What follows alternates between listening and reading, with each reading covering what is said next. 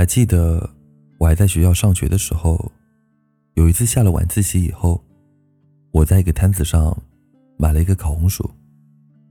我看到一个学姐，她也在摊子上买东西。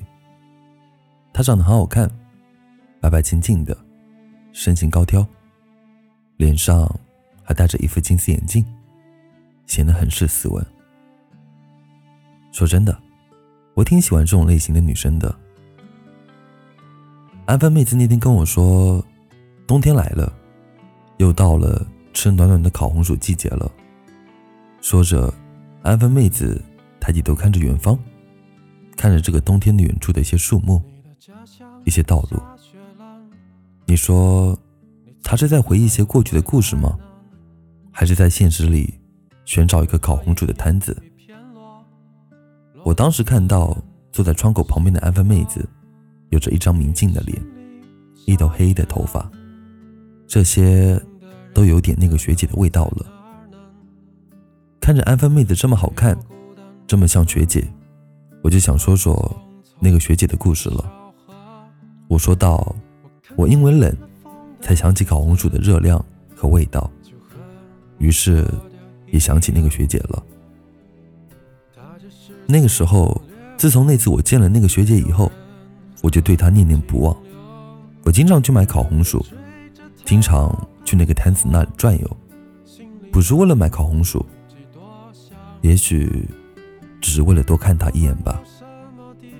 就这样子，经常去摊子前转转悠悠，等待一个人。这样的事情我做了两个冬季，却还是没能告诉那位学姐，我喜欢她。直到她毕业，人都走了。每当回忆起在学校的那些冬天，总会浮现那些青涩的年纪和光阴，想起那些纯纯的感动的读书时光，想起喜欢那个学姐，却不敢告诉她的故事。现在想来，那个的时候错过那个学姐，也许只是因为我不会对那位学姐表达我对她的喜欢之情，不会搭讪，不会表白的原因吧。我想。世界上最遗憾的事情，应该就是不会表白吧。喜欢上一个人，却只能放在心里，任他错过。这种心情，会比冬天的冷又冷一万倍。今年又下雪了，你还好吗？